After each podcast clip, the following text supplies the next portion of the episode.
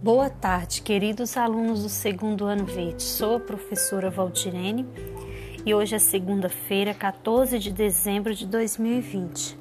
Para o dia de hoje estão programadas atividades de língua portuguesa e de ciências do PET volume 7. Vamos iniciar pelas atividades de língua portuguesa que estão nas páginas 14 e 15. Dê uma pausa no áudio para que você organize o seu material de estudo de língua portuguesa. Vamos começar?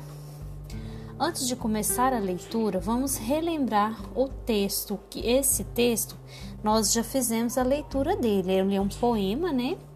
Eu vou reler para lembrar para vocês como é esse poema, Relâmpago. O meu cachorro, Relâmpago, acordou com sarampo. Veio a dona Manuela, deve ser varicela. Veio a dona Dora, para mim catapora.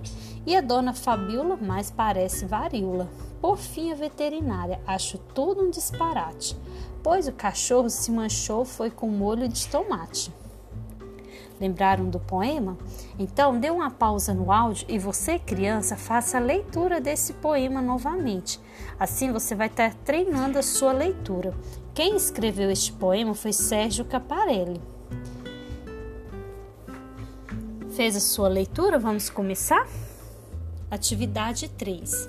Escreva o nome das doenças que foram atribuídas ao cão.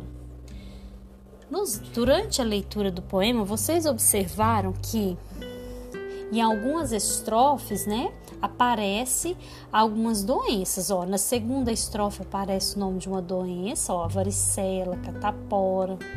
Na terceira, estro... na terceira estrofe também fala de uma outra doença, que é a varíola.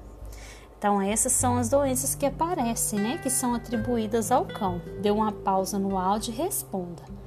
Atividade 4. Relâmpago estava mesmo doente? Sim ou não? O que falou a última estrofe do poema? O que a veterinária disse? Será que ele estava doente mesmo? Dê uma pausa e responda. Respondeu? Agora faça a revisão dos seus estudos, releia as, as suas respostas e observe se você escreveu de forma correta. Se sim, você vai dar uma pausa nos seus estudos de 15 minutos e no próximo áudio vocês farão as atividades de ciências. Até mais!